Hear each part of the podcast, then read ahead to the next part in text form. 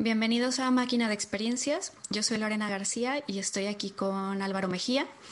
Somos amigos desde que estudiamos filosofía juntos en la universidad y en este podcast yo le voy a contar a Álvaro un tema que me parezca interesante y Álvaro de igual manera me contará algo que también le parezca interesante.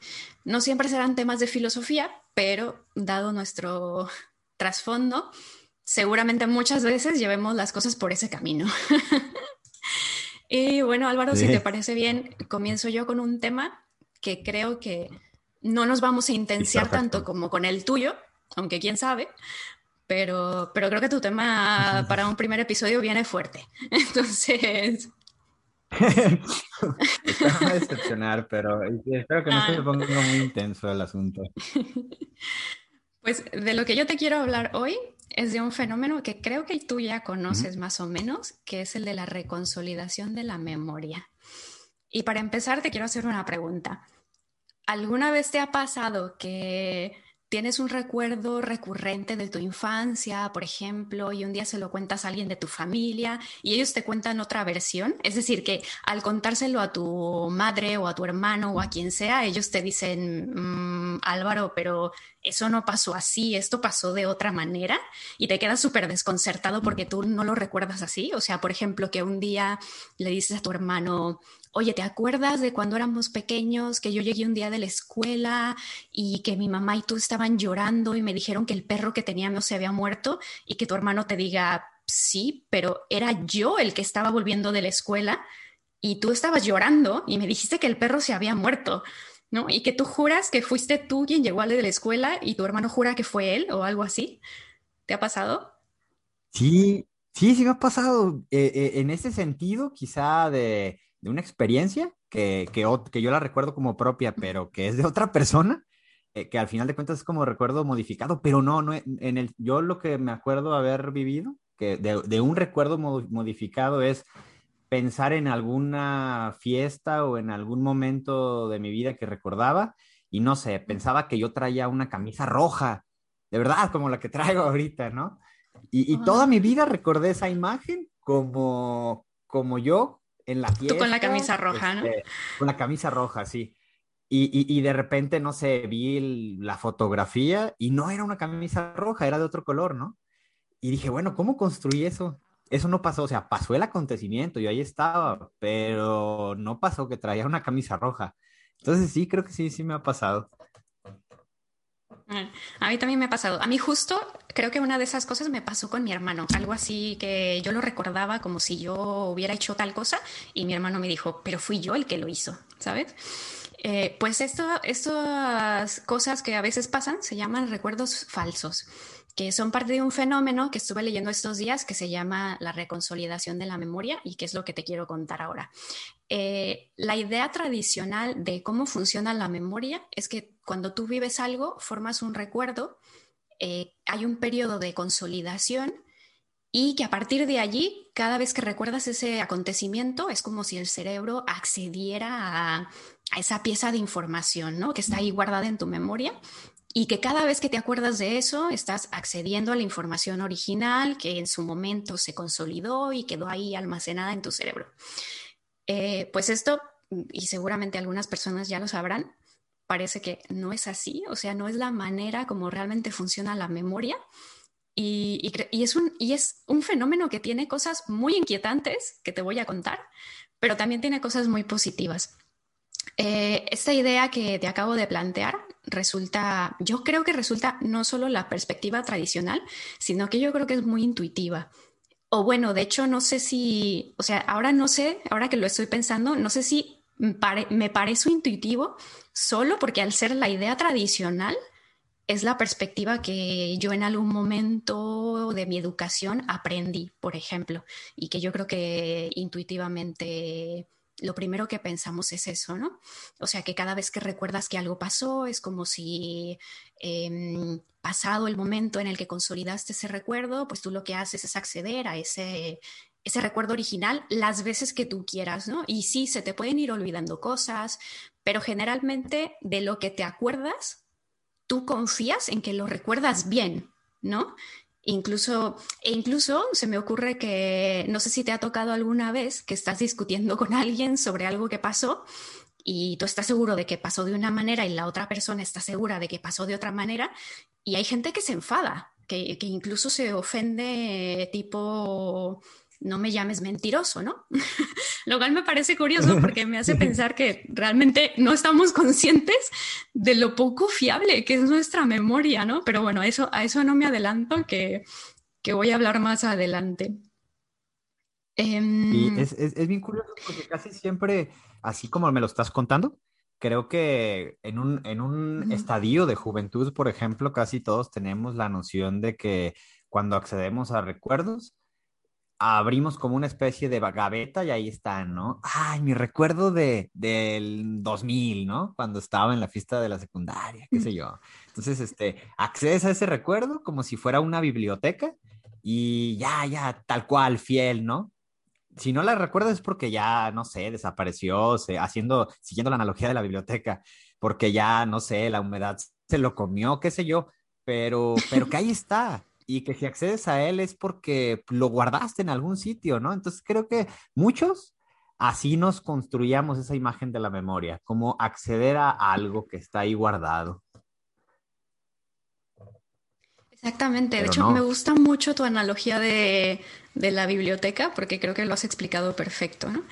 Eh, y bueno, incluso persiste esta idea de que eso, ¿no? De que aunque lo olvides, hay recuerdos que realmente pueden estar ahí muy dentro y que, y que tú crees que los has olvidado, pero que a través de ciertas técnicas o procedimientos puedes acceder a ellos, ¿no? Es decir, esta idea freudiana de la represión de los recuerdos traumáticos que han sido reprimidos y que con sesiones de hipnosis, por ejemplo, te puedes acordar de un abuso sexual que ocurrió cuando eras pequeño y que jamás te acordaste hasta ese momento, ¿no?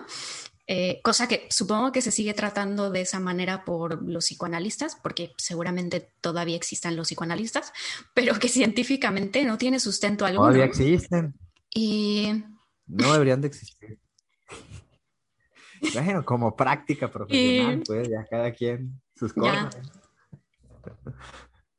Pues resulta que, que, estudios más o menos recientes, que es lo que he estado leyendo, apuntan a que realmente cada vez que te acuerdas de algo, ese recuerdo se reconfigura, se almacena y cuando tú vuelves a recordarlo, a lo que accedes es a esa reconfiguración y no al recuerdo original.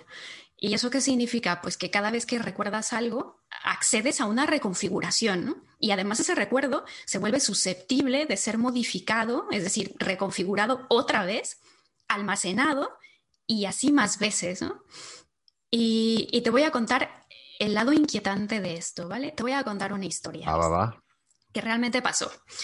Imagínate una mujer que un día está viendo a su hija jugar tranquilamente y de pronto le vienen estos recuerdos a la, a la cabeza de su padre. O sea, en estos recuerdos ella ve a su padre abusando sexualmente de una amiga suya de la infancia en la parte trasera de su coche, de, de una van y luego lo recuerda también asesinándola, ¿no? Pegándole con una roca en la cabeza. Eso es algo que realmente pasó. O sea, la, la, mujer de, la amiga de la infancia de la mujer que es la protagonista de esta historia, sí que estuvo desaparecida cuando ellas eran pequeñas y encontraron su cuerpo algunos meses después, pero nunca pudieron dar con el asesino.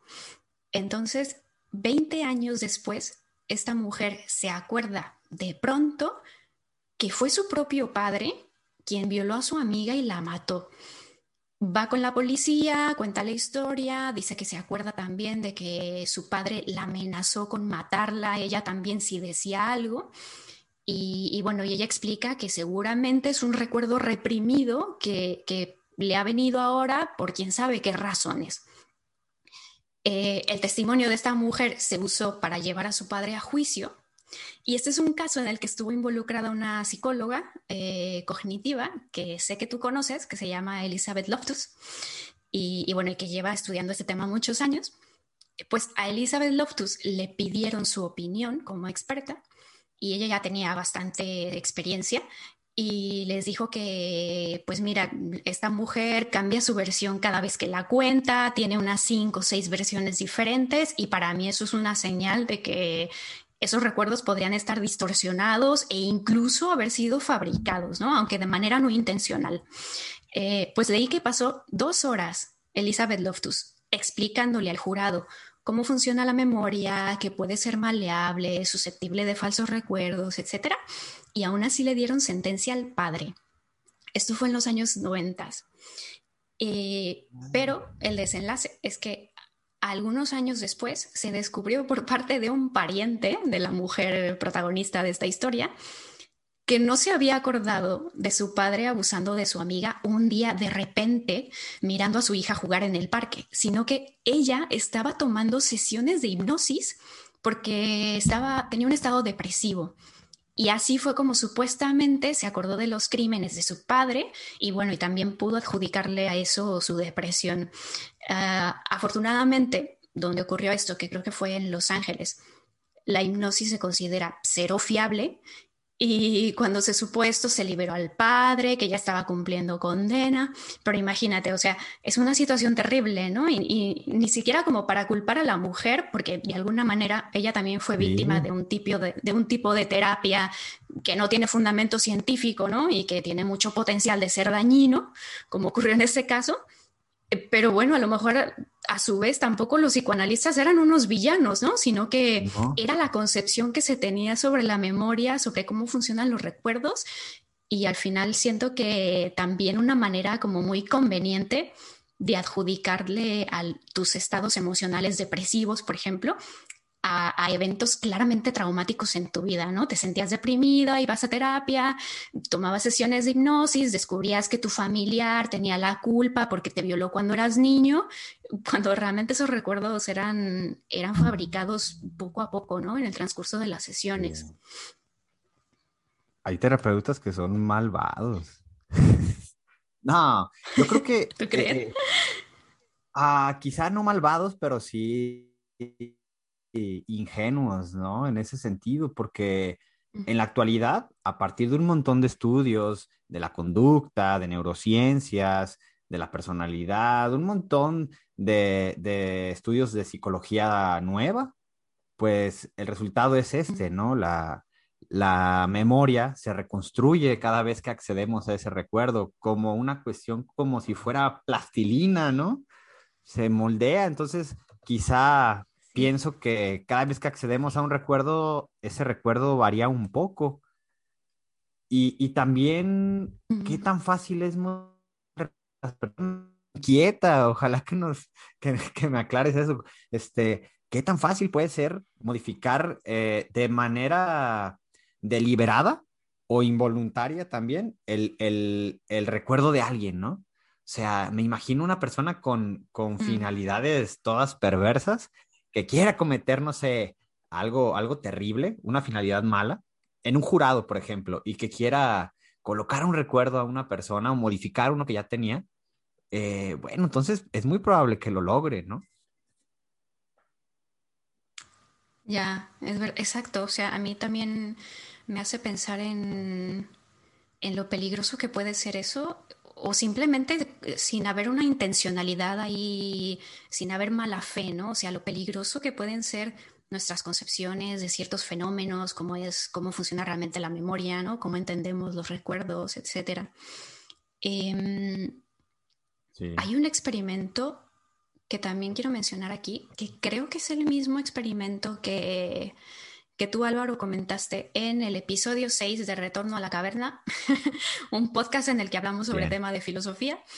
Y es un experimento en el que también participó Elizabeth Loftus como investigadora, en el que se le mostraron a un grupo de personas unos vídeos, eh, creo que era un, un vídeo corto de un minuto, en el que se veían algunos coches y, y, que en un periodo de cuatro segundos ocurre un accidente de tráfico. ¿no? Y entonces hicieron tres subgrupos y a cada uno le formularon la pregunta de qué tan rápido iba el coche que probó el accidente de tráfico, ¿no? Pero cambiando un poco las palabras que se utilizaron.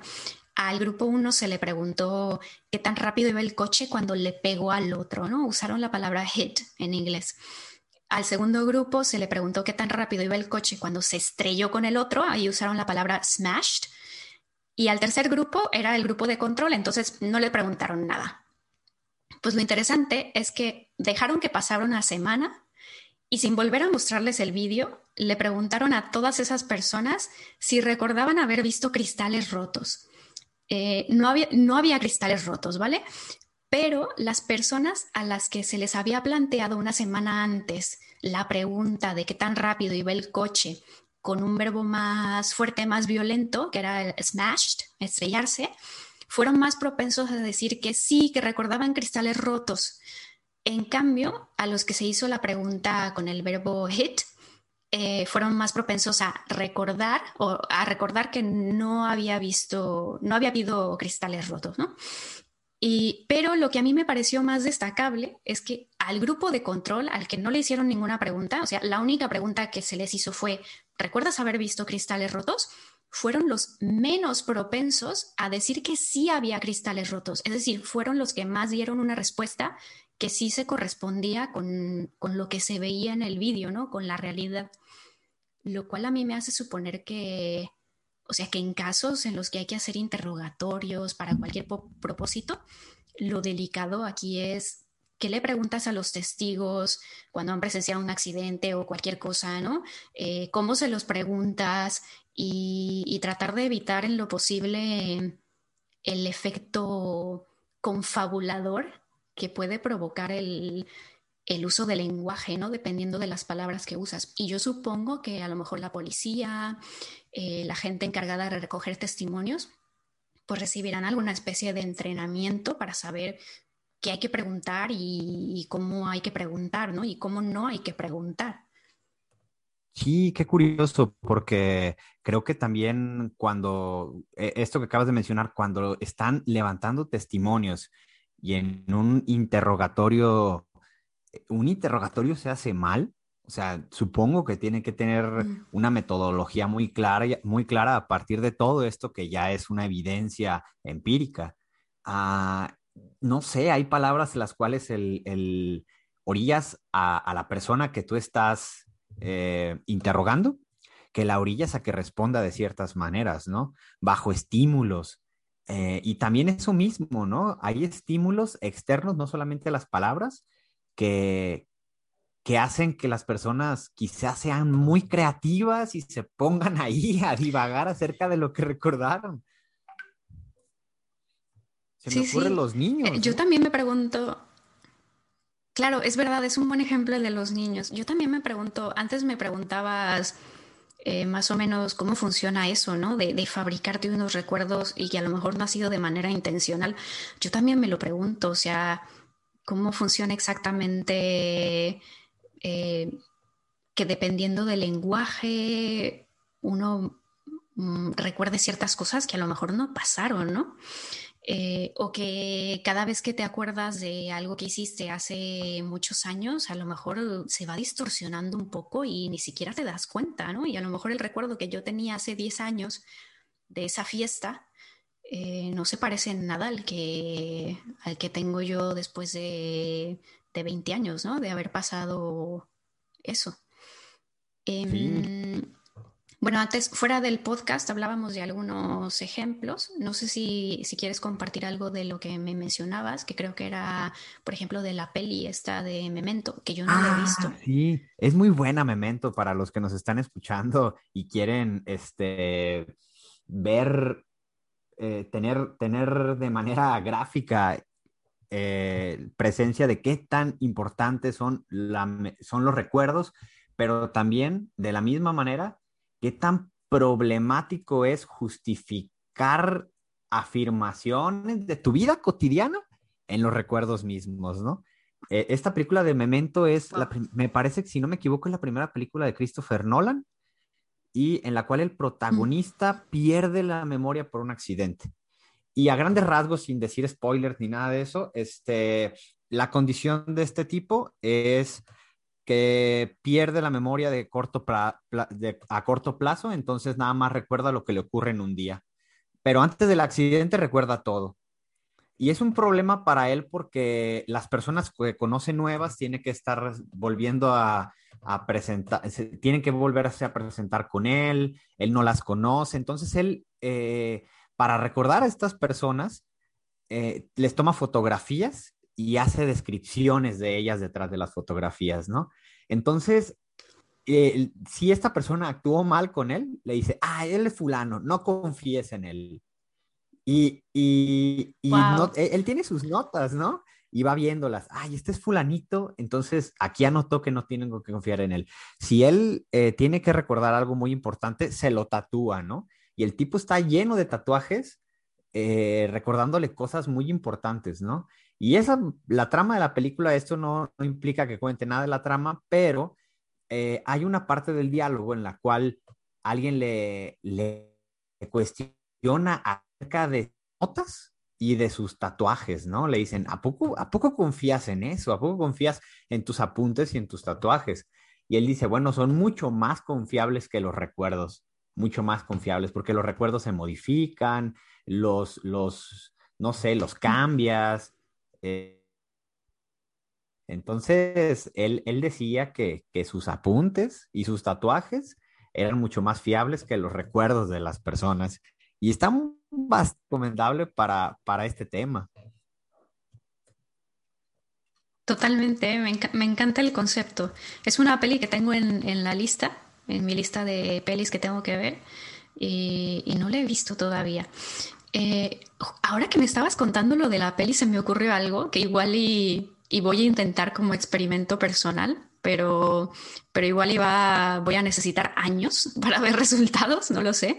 Se me estaba ocurriendo, ¿y si, y si hiciéramos el ejercicio de, de apuntarnos algo que pase en nuestra vida? Una cosa obviamente que nosotros pensemos, de esto me voy a acordar, ¿no?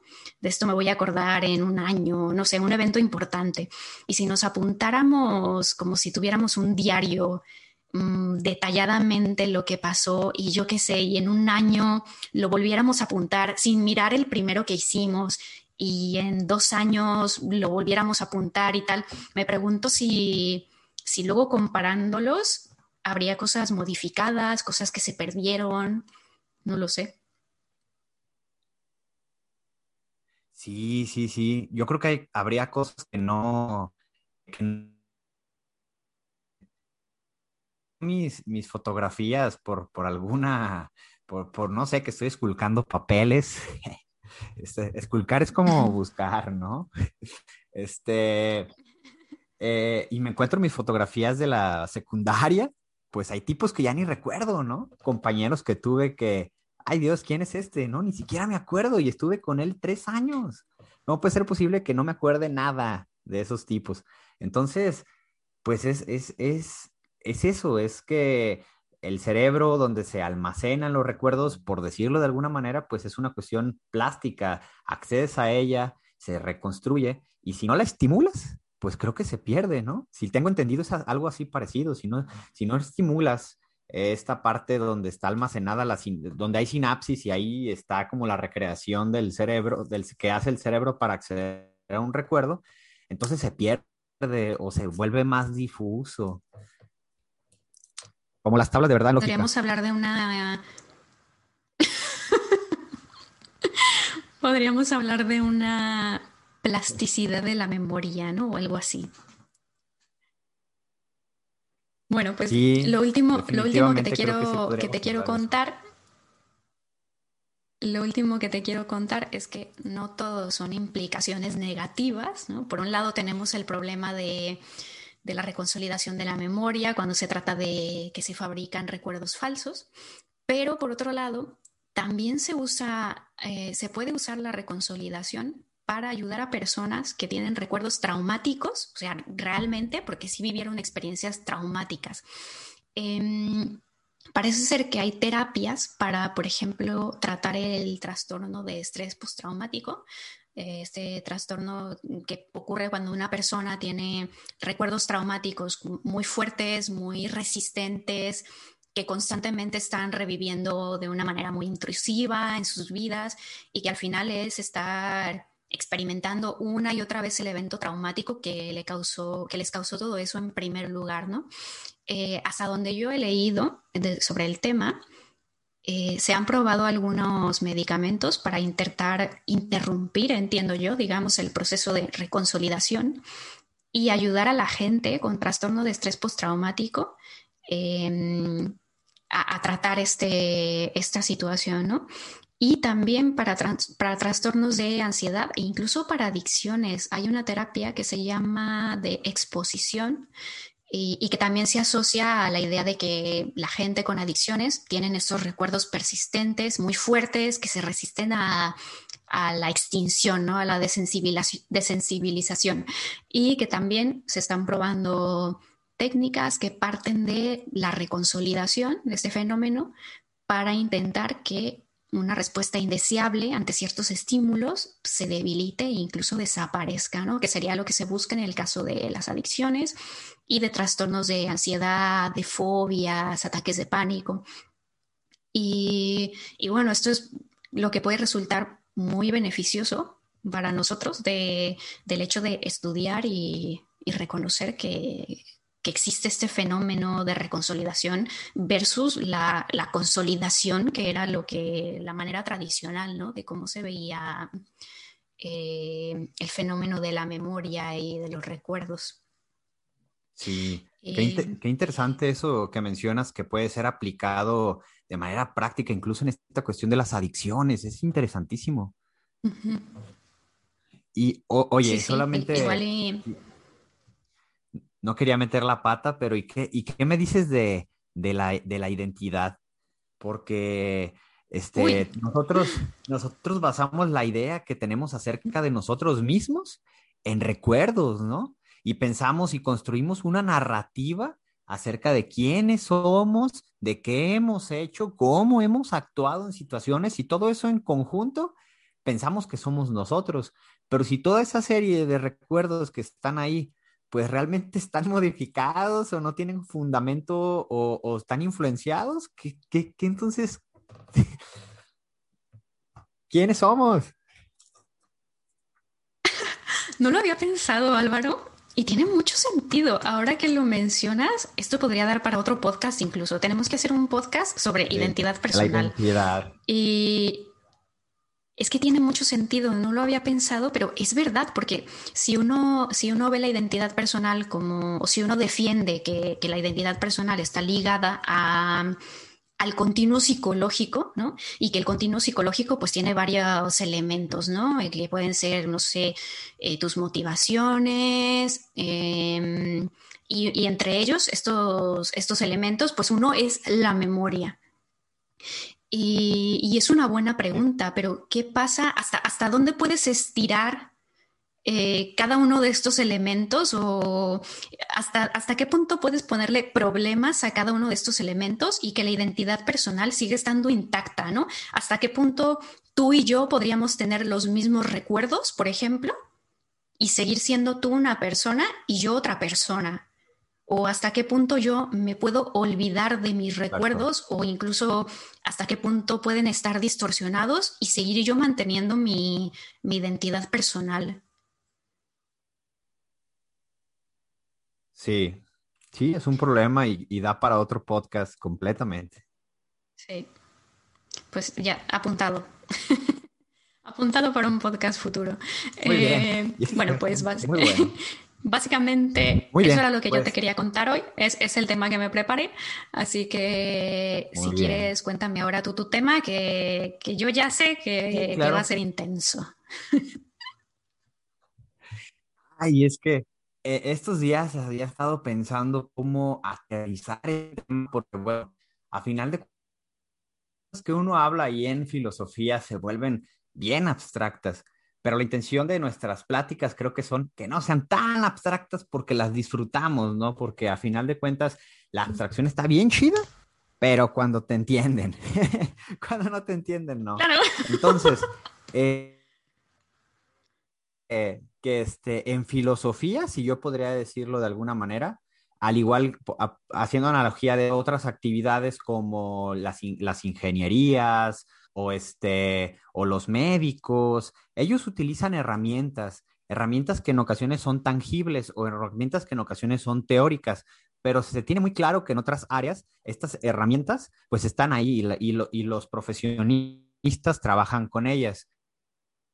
Y vaya, los filósofos, ¿con qué herramientas trabajamos? Eh, y, y, preguntándome esto, llegué a la conclusión de que por lo menos podemos rescatar dos herramientas. Los conceptos, que somos re buenos para usar los conceptos, a veces unos más malos que otros, pero las intuiciones, y eso era lo que quiero hablar, ¿no? Acerca de las intuiciones.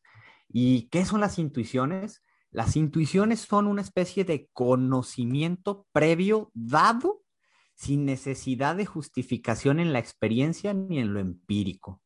Y eso está bien curioso, porque eso suena como muy raro, ¿no? ¿Cómo que conocimiento dado?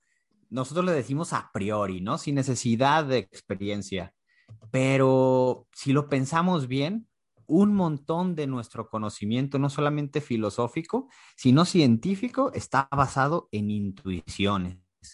Y las intuiciones están ahí, parecería que, que, están desdeñadas, pero no, están en casi todas las áreas de, la vida eh, profesional eh, y teórica, ¿no? Por ejemplo, mm, para, para que Galileo en algún momento se planteara sus experimentos de, la pendiente o de la torre, que son, que son famosísimos, ¿no? Y él tenía en mente algo que quería demostrar.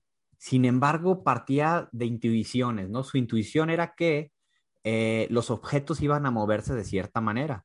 ¿De dónde venía esa justificación? ¿Quién diablo sabe? O sea, ese es el problema de las intuiciones. No tienen justificación, están ahí en la mente, no tienen justificación alguna. Pero los filósofos y los teóricos, mm, físicos, matemáticos, incluso psicólogos, parten de estas intuiciones que son hechos ya dados y que no podemos justificarlos. Ah, en filosofía hay, hay un montón de, ejemplos, ¿no? Uh, David Chalmers, un filósofo, un, filósofo contemporáneo, da dentro de sus muchos ejemplos que da, hay uno, uno muy, muy famoso que es el del zombie, y él intenta describir cómo es bien complicado que tengamos acceso a lo que las demás personas eh, sienten, o, si, o, es más, si, si acaso sienten, pues. Entonces él parte, nosotros, todas las personas que nos relacionamos, partimos del supuesto intuitivo de que las demás personas sí sienten lo mismo, ¿no? Y de ahí que, que podemos relacionar cuando se presentan problemas, pienso problemas como personas con algún espectro autista, que estas intuiciones no funcionan de la misma manera, pues nos enfrentamos en un problema, ¿no? Porque, porque bueno, claramente ellos piensan, bueno, hay ocasiones en las que no tienen claro si tú sientes algo, si sientes algo, porque es un verdadero problema filosófico. Esto lo vemos como ya pero sí, no lo es así, las intuiciones están ahí y sobre todo en, en, filosofía creo que soy... Los filósofos somos bien promiscuos para usar intuiciones, las utilizamos a cada rato ¿no? y para todo. Creo que el filósofo que, que me pasa a la mente en este momento del, filósofo clásico es, es, Kant y para describir el espacio y el tiempo, ¿no? Y es muy claro, cuando nosotros intentamos describir el espacio y el tiempo, pues es algo que ya lo tenemos dado, el espacio, no podemos explicarlo, pero sabemos que está ahí. El tiempo igual, no sabemos explicarlo, pero sabemos que está ahí. Entonces, a partir de esta intuición, construimos la realidad. Construimos todo lo que nos pasa en el mundo. ¿Cuándo, ¿Cuándo te caíste de la bicicleta? No, pues me caí ayer, ¿no? esta intuición del tiempo pues está intrínseca en nuestra mente. Tenemos por qué explicársela a la gente, ni siquiera tenemos el deber, ¿no? Simplemente lo utilizamos. Al igual que, que ¿qué es allá? A menos que salga un tipo todo extraño, filósofo, un filósofo todo raro, le diga, ¿cómo que allá? No, sí, o sea, nuestros, nuestros usos del espacio pues son casi siempre prácticos, pues a partir de intuiciones. Pero se torna bien oscuro y no sé si, y, lo comentábamos antes de grabar el, el episodio, cuando estas intuiciones son el fundamento de creencias que son más trascendentales, como creencias políticas, por ejemplo, ¿no? A cosas como el, el ideal de cualquier postura política debe de ser la igualdad. Y bueno, esa es una intuición. ¿Por qué? Pues no, no, no, simplemente la gente cree eso, simplemente la gente parte de esa intuición que el valor máximo de la política es la igualdad. Pero no se justifica, nadie lo justifica y eso no, no tiene que ver con que sea bueno o malo, simplemente con exponer que hay esta clase de creencias predeterminadas, ¿no? Hay, hay un ejemplo que, que me viene a la mente de Bertrand Russell, que es el del conocimiento directo.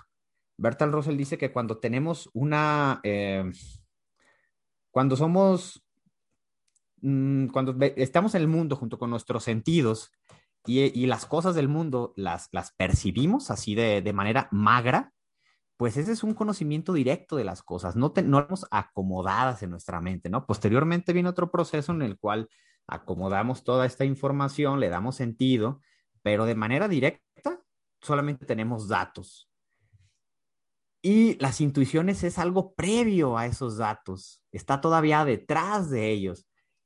Y, y es bien curioso porque parecería que tenemos algo determinado en nuestra cabeza en la cual partimos de algo, una, ah, de un juicio ya, ya dado y que ya más podemos incluso saber a qué conclusión va a llegar alguien, ¿no? Porque tiene ciertas intuiciones, entonces, aunque tenga los mismos estímulos que otras personas, va a llegar a, a intuiciones distintas que otras personas que tengan otras intuiciones diferentes. Es, es, es un tema es un tema bastante, bastante, eh, de repente desdeñado en el mundo contemporáneo porque pensamos que nuestras intuiciones son homogéneas y creo que no. No sé si te ha pasado a ti, Lorena, que, que fundamentas tu creencia en algo en una intuición. Seguro, seguro. O sea, estamos hablando de intuiciones de cualquier tipo, ¿no? Yo creo que todo el mundo tenemos ciertas intuiciones y de ahí hacemos ciertos juicios y a veces ni siquiera nos damos cuenta de que, que detrás de esa creencia o ese juicio hay una intuición, ¿no? Ahora que hablas de, de intuiciones que luego son el fundamento de cosas más trascendentales, por ejemplo, cuestiones políticas, cuestiones éticas, ¿no? Morales seguramente también. Eh, lo que decía, por ejemplo, eran Hobbes y Rousseau sobre el ser humano, así que uno decía que era intrínsecamente bueno y el otro que era intrínsecamente malo. Eso sería una intuición, ¿no? Por ejemplo. Sí, Y, sí, ah, perdón, este, pensé que ¿Y qué pasa? Ah, perdón. No, no, ¿y, qué pasa con qué pasa con las intuiciones en lo moral?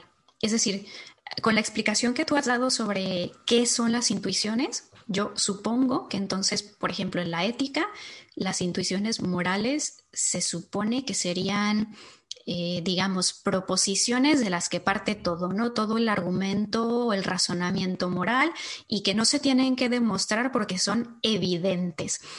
Y desde ahí ya me voy imaginando cuál es el problema.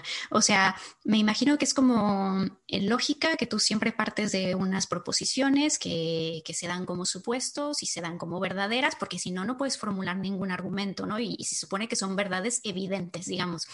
O en matemáticas que tú tienes unos axiomas que son cosas que no se infieren, no vienen de un razonamiento, sino que son verdades evidentes, ¿no? Eh, por ejemplo, me imagino que el principio de no contradicción viene de la intuición de que no es posible que una cosa sea y no sea al mismo tiempo. Y, y, entonces supongo que en ética habría ciertas intuiciones de las que parten los juicios morales que hacemos y que se supone que esas intuiciones serían evidentes. Es decir, eh, yo entiendo que cuando hablamos de que una intuición es evidente, estaríamos hablando de que lo es o debería serlo, de la misma manera que es evidente que si yo suelto un objeto se va a caer. Es decir, que no sería una cuestión de, pero evidente para quién, lo que puede ser una intuición moral para ti, a lo mejor para mí no lo es, sino que, o sea, no debería ser un concepto de, de ser evidente de manera relativista, sino lo contrario, ¿no? Si yo digo que el planeta Tierra es más grande que un balón de fútbol, nadie me va a decir, bueno, lo es para ti. Pero, pero, o sea, en ética, por ejemplo, en lo moral, ¿existe esa clase de carácter evidente de en, las en las intuiciones morales? Yo entiendo que debería ser así, digamos, ¿no? Pero para que funcione, ¿no? Este concepto de, de, intuiciones morales y que de ahí parte en la teoría, ¿no? Pero, ¿qué piensas? O sea, ¿esto, esto existe? Creo que definitivamente en, en la moral es donde se presentan más el uso de intuiciones, ¿no? Y, bueno, un, psicólogo contemporáneo, Jonathan Haidt, él, plantea el problema de, ah, del uso de intuiciones para justificar cuestiones morales. Y uno de los ejemplos que él utiliza es el del incesto.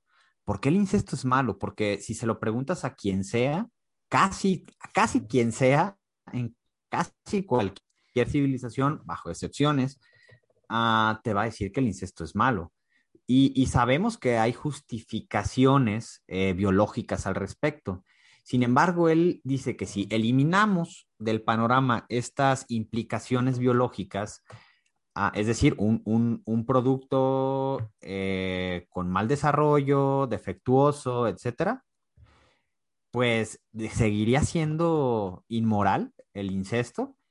Es problemático porque aquí se basa en una intuición, este juicio moral, sin embargo, aquí hablamos de una intuición que pudo haber desarrollada por, por una cuestión adaptativa. Es decir, ¿cómo, este, ¿cómo solucionamos la problemática de los productos con, no sé, con defectos congénitos, por haber sido este producto de, de hijos de hermanos, por ejemplo? Yo supongo que la evolución, pues sabemos que no es un, que, que no es consciente, pero que se desarrolló un una, una característica adaptativa para que esto no ocurriera. Entonces, la intuición podría ser también un resquicio adaptativo en ese sentido, ¿no? Un resquicio adaptativo para, para que las personas sientan aversión por el sexo entre familiares. Y, y esto puede ser muy interesante porque si no lo planteamos así, si nuestras intuiciones en el sentido moral son un resquicio evolutivo, pues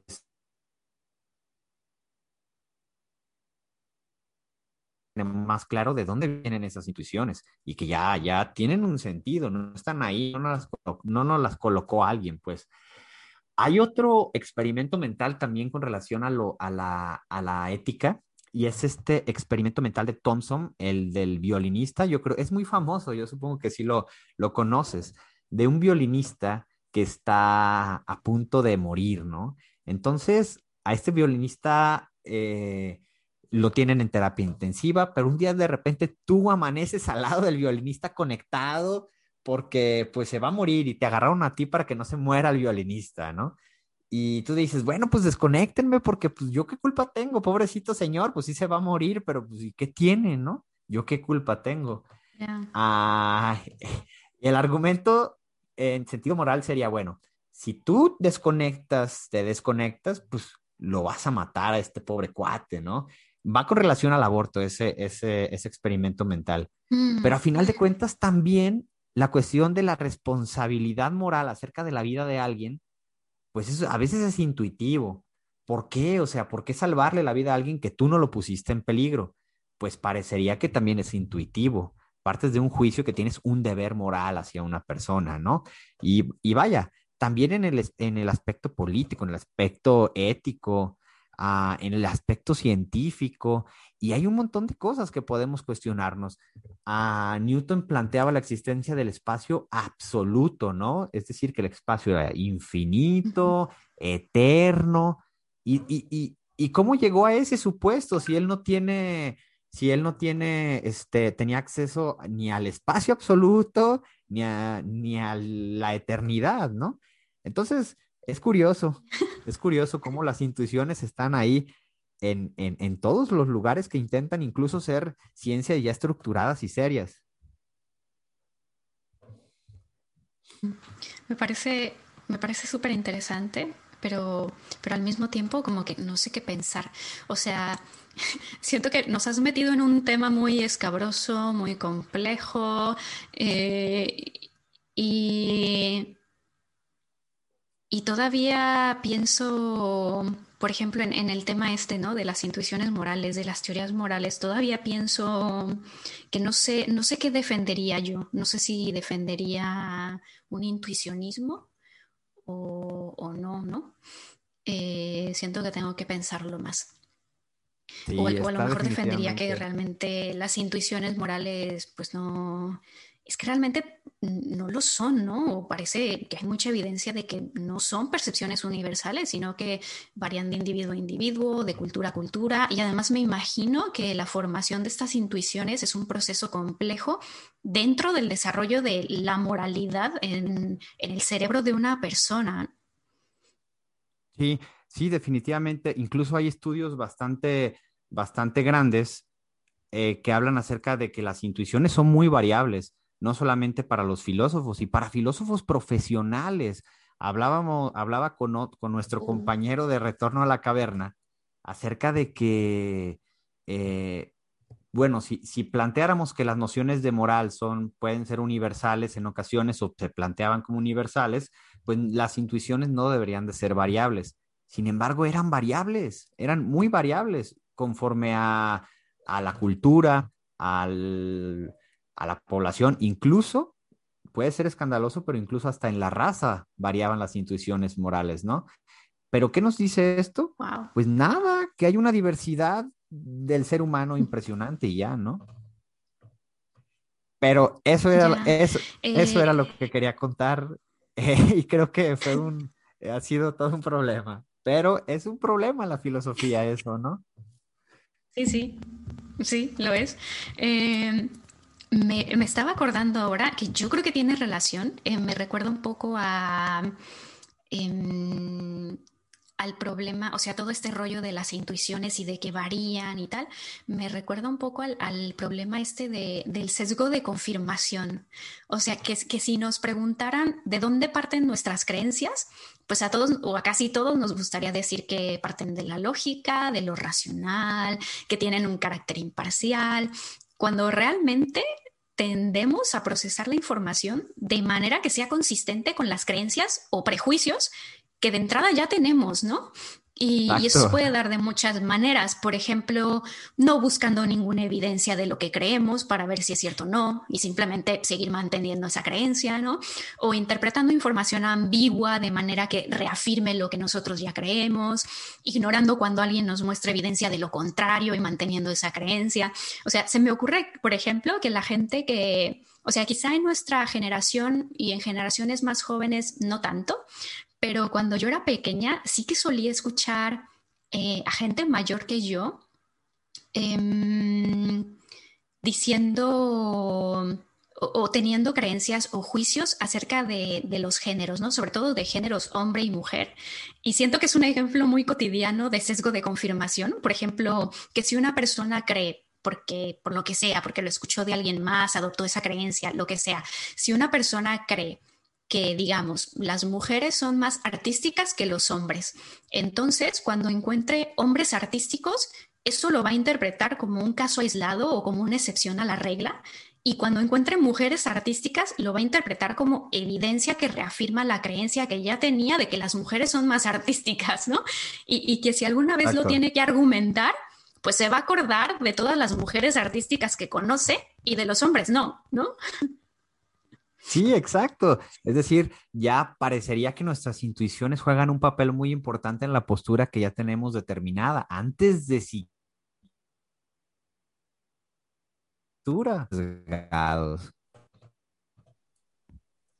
Perdón, Álvaro, que se te, se te cortó. Se cortó. Ah, me, mencioné. Parecería que la intuición juega un papel fundamental en la reconstrucción, en la construcción de, una postura concreta acerca de algo, ¿no?